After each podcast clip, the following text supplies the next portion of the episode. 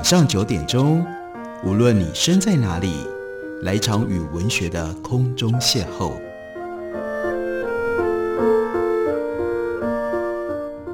杨照谈书，邀您一同遨游文学世界，认识古今中外的经典之作。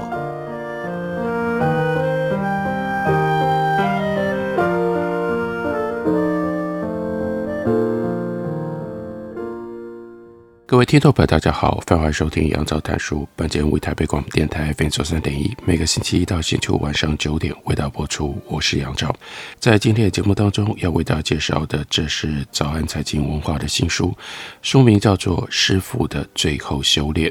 这本书它的副标题是“创业者如何遇见圆满终局”。介绍这本书其实有两个背景。第一个背景是我们不得不承认，台湾走向了老年化的社会，也就是当时战后所出生的这一代，现在都面临到了要准备退休的时候了。所以在人生的最后的阶段，要如何处理自己曾经开创过的事业，这绝对是很多人都必须要面对的一个课题。另外一件事情，战后的这一代在台湾。他们也就经历了中小企业最深的这段时间，也就是其中有很多的是创业者，所以创业者开创了自己的事业，等到老年的时候应该怎么办呢？虽然这本书的作者 Bo Burlingham 他是美国富比士杂志的特约作家，当然他所用的案例，他的基本的观念是因应美国那样一个企业的环境而来的，跟台湾我们在过去通常。跟台湾，我们在过去通常是家庭跟中小企业，通常是家族和中小企业有非常密切关联的这种状况不太一样。不过，Bo Burlingham 他的企业的眼光在很多时候还是值得我们参考。Bo Burlingham 他在之前曾经写过《师傅那些我在课堂外学会的本事》，另外还有。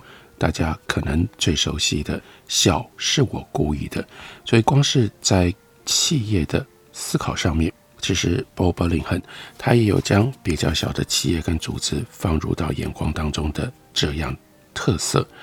在前言里，Bobberlinghen 他就告诉我们，每个创业的人都有退场的一天，那是经营事业当中少数几个必然会发生的事情之一。假设你把公司经营的有声有色，你可以选择在什么时候以及要如何退场，但你还是无法选择要不要退场。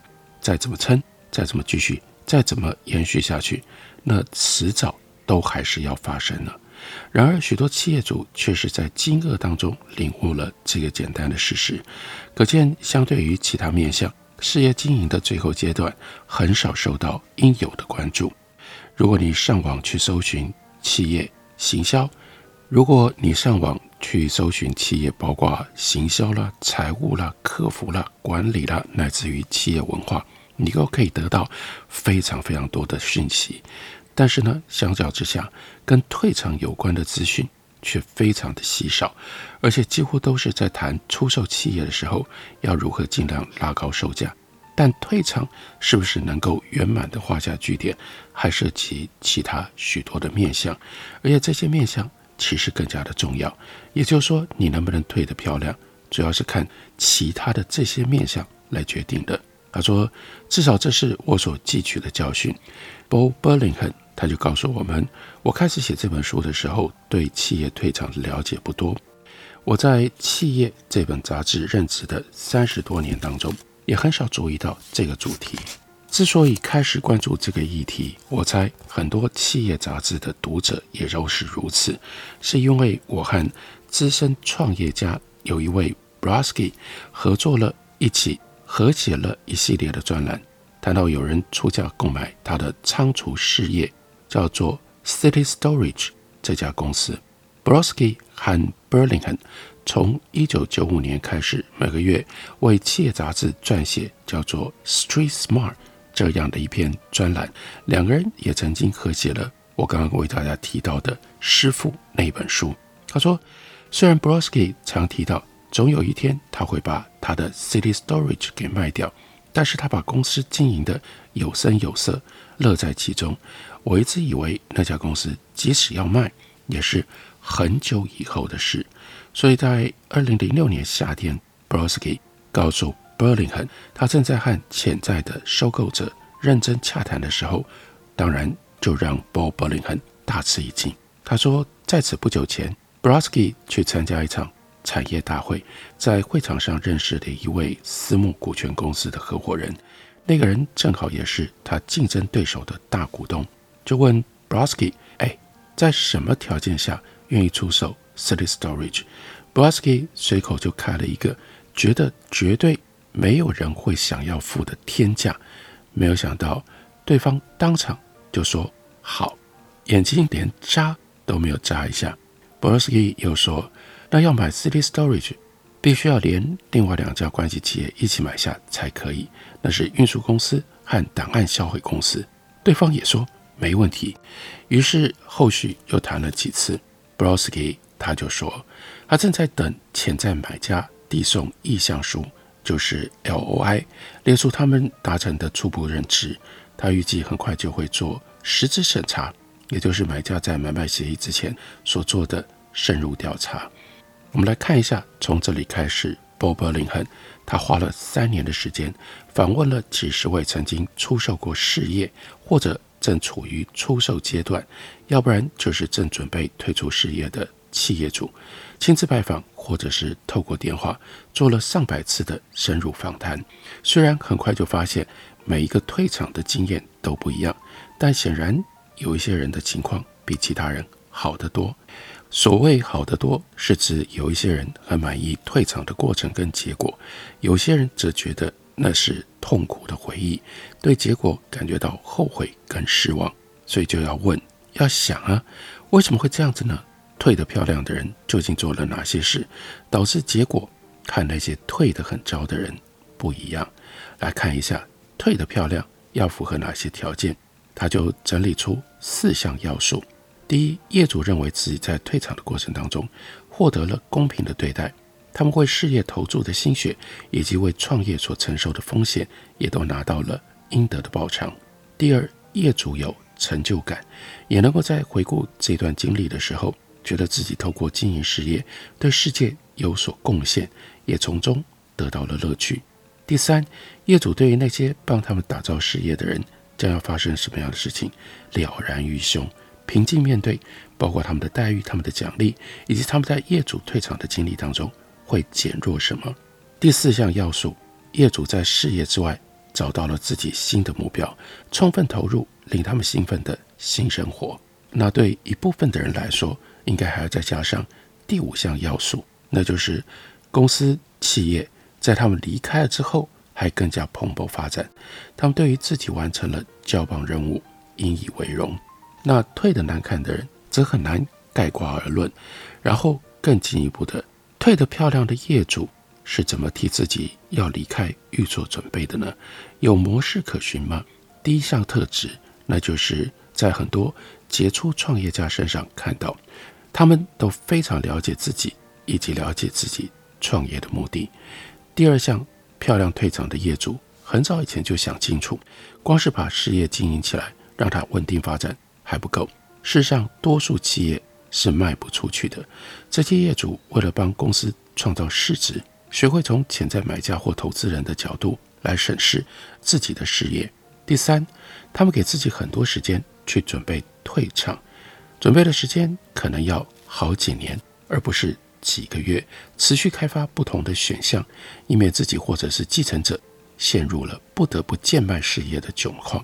第四点，当然这一点。不见得适用在所有的业主身上，但对多数的业主来说都很重要，包括那些对自己公司期许很高的业者，那就是接班，把公司交棒给对的人。第五点，满意退场结果的业主通常都有人从旁协助，他们不仅有收购企业的专业人士来帮忙处理退场事宜，也多方倾听其他业主分享的退场心得。和经验教训。第六，业主仔细思考过他们对员工和投资人应尽的责任。虽然每一位业主得出的结论不尽相同，但漂亮退场的业主都认真思考过这个议题，也对自己的决定感觉到放心。第七，这些业主事先都知道买家是谁，以及买家收购的动机。事先未搞清楚买家来头的业主，事后得知买家的实际打算的时候，往往悔不当初。漂亮退场的业主，对于事业出售之后的人生，早就有了盘算，所以比较能够从叱咤风云的大老板转型为一般老百姓的生活。然后，Bob Burlingham 他特别强调。第八点最能够解释那些创业者的巨大差异。他说：“我不禁觉得，现在及未来的企业主，要是能够早一点知道，那就会从中受益。不过话说回来，之所以写这本书的目的，并不是要提供退场指南，而是借由那些过来人的退场经验来说明退场的过程。刚刚讲到的这八点，虽然……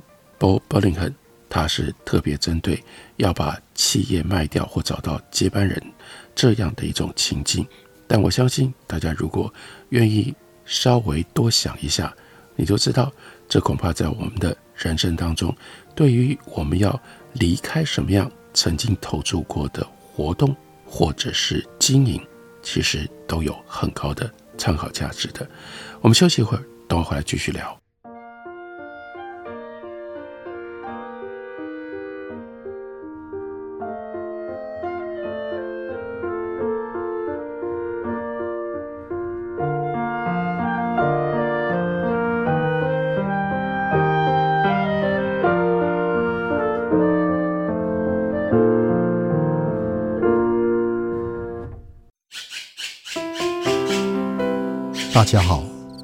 是刘克襄。亲近自己的城市，找回城市的温暖。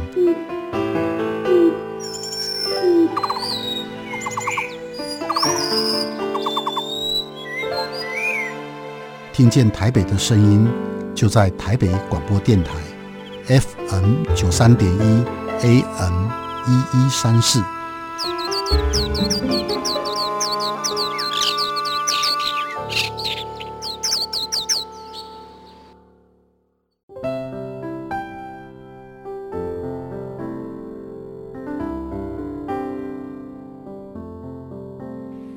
见台北的身影，拥有颗热情的心，有爱与梦想的电台，台北广播 FM 九三点一。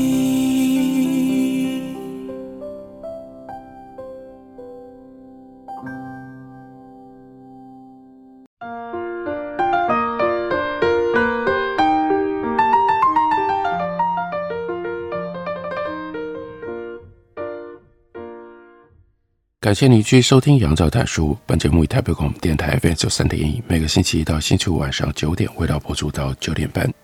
今天为大家介绍的这本书，作者是 Bob Burlingham，这是早安财经文化的新书，书名叫做《师傅的最后修炼》。书里面有一章的标题是“经营事业要从终点开始”，这的确很值得我们玩味的一句话。在这章里面，Bob Burlingham 给了我们一个例子。他说，在 Virginia 的 Deltaville 这个帆船甲码头，这个时候气温开始飙升。刚刚在切萨皮克湾完成三周处女航的美丽人生号，叫做 Bella Vita，静静地停泊在专属码头的岸边。游艇内很凉爽。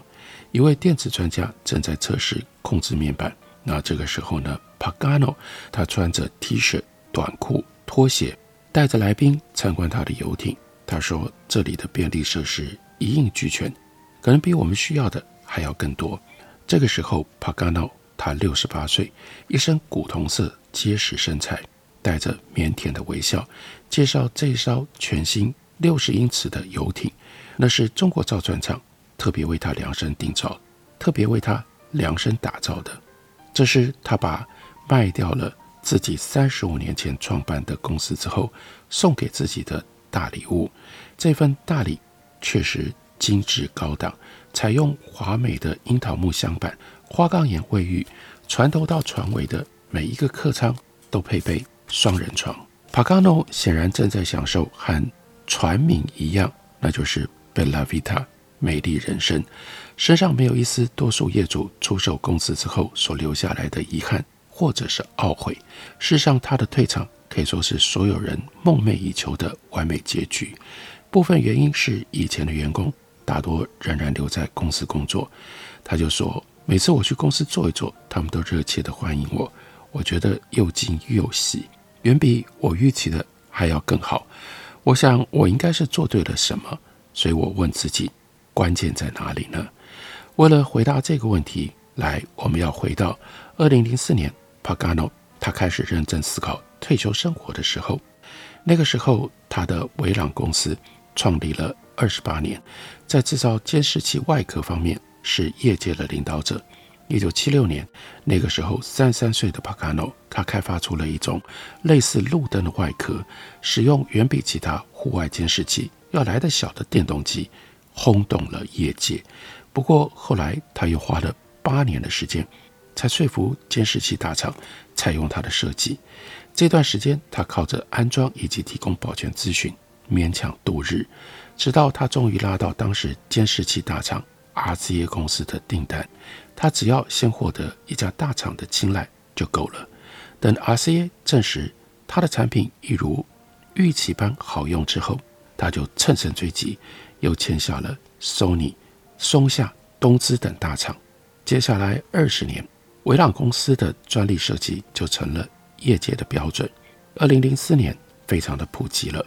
同时，公司的年营收达到了一千万美金，员工四十二个人。这个时候，Pagano 六十一岁，已经准备好要展开人生的下一个阶段。他还有其他的兴趣跟热情想要追求，但自己也就知道能够追求的时间不多了，于是就应该要好好思考退场的事情了。但怎么做呢？他很早以前就想过，家里的三个子女当中，或许有一个人会继承他的事业。但后来他逐渐明白了。子女都没有意愿，所以公司可能需要出售，或者是去寻求合并的机会，要不然呢是找别人来经营。不过他不希望公司卖掉了之后，他还得要守在公司里，没有办法抽身。他就告诉他的顾问 Gary Anderson，他说：“我不要收益外国法，我想卖了就离开。我这一辈子除了经营公司，我还有其他想要做的事情。” Anderson 是在 Pagano 加入的执行委员会分会里担任分会长。就在那一年，一家竞争对手来找 Pagano 谈收购案，并且开了一个价码。Pagano 就问 Gary Anderson 的看法。Anderson 认为他把公司改变一下，可以卖更高的价格。当时维朗公司是由创业者自营的典型公司，基本上是采用贤明独裁制。整个事业都是绕着 Pagano 运转的，他事必躬亲，紧密地监督底下的管理者。这样的公司内部的沟通肯定是由上而下，财务资讯管控严密，财务长 Janet Spaulding 也不准和其他员工分享财务讯息。每一个重要的决策都是由 Pagano 做主，连一些不太重要的决定他也揽在身上。公司的管理者都知道。Pagano 随时有可能拔除他们的管理权。他的财务长 Spaulding 就说：“大家尊敬他，但也怕他。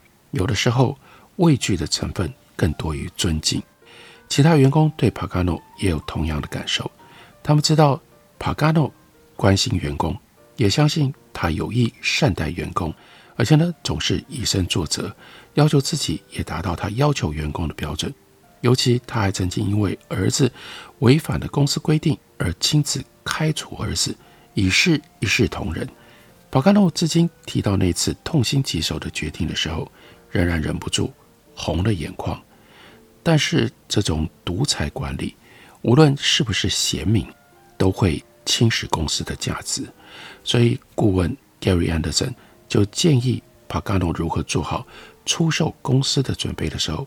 要注意到这一点。Anderson 说：“你要从企业中抽身，把管理团队带起来，给他们更多的职权，多指导他们，让他们来负责营运。Pagano 没有辩驳，他知道 Anderson 说的没错。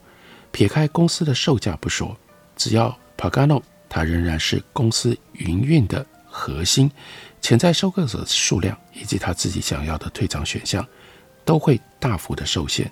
如果要以自己满意的方式出售公司，必须先改革事业，让公司没有他也可以好好的营运下去。所以他就必须一步一步的进行改革。第一步呢是公开账目，或者是起码公开部分的账目。第二步是要有接班计划，改成由下而上产出的过程。第三步是要给奖励，也给高目标，让他公司的盈余能够提高。我们来看一下这三个步骤，它各自的重点是什么。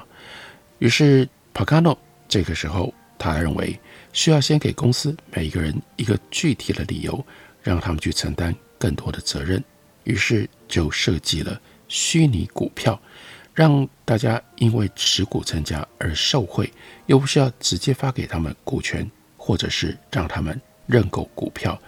于是所有的员工，包括装配线工人跟办公室人员，都拿到了股份。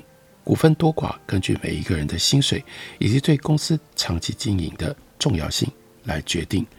员工知道了这件事情，刚开始他们完全不懂得老板到底要干什么，因为 Pagano 过去以小气出名，很多员工认为虚拟股票计划只是想要骗他们更努力工作而已，所以他们要么听听就算了，要不然呢就把它当作笑话。但是接下来。因为有了这样的计划，所以员工对于公司就有了更多的介入。例如说，Pagano 他就请员工估计公司的销售额和获利，因为原来财务都对员工是不透明、不开放的。结果呢，员工推测维朗的销售额高达上亿美金，也就是比真实的销售额多了十倍，也以为 Pagano 他每个月净赚几百万美金，他吓了一大跳。于是 Pagano 就带着员工去了解损益表和资产负债表等等，指出维朗这种制造商必须要做的资本投资啦、缴税啦，或者是受到的政府监管，还有要提供的物理成本等等。